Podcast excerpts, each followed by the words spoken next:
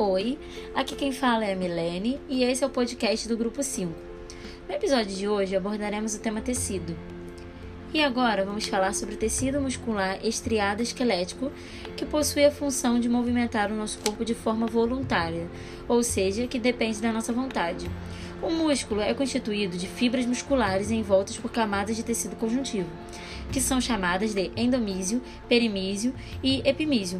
O endomísio envolve cada fibra muscular, já o perimísio envolve os fascículos, e esses fascículos são agrupamentos de células, e o epimísio envolve os feixes, ou seja, o músculo inteiro.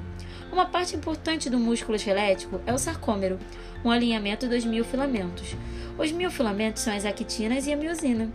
O tecido muscular liso possui a função de movimentar os órgãos internos do nosso corpo, como a bexiga, o intestino e o estômago, de maneira involuntária, ou seja, que não depende da nossa vontade, e é constituído por células monucleadas e alongadas.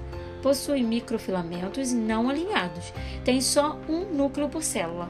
Não possui túbulos T e tem movimentos peristálticos. O tecido muscular liso é o único que regenera com maior eficiência.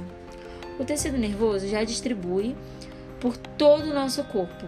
É ele que coordena as funções de praticamente todos os nossos órgãos. Ele se origina da ectoderme, ele é pobre em matriz extracelular, ele é muito especializado, também altamente vascularizado e é exclusivo dos animais.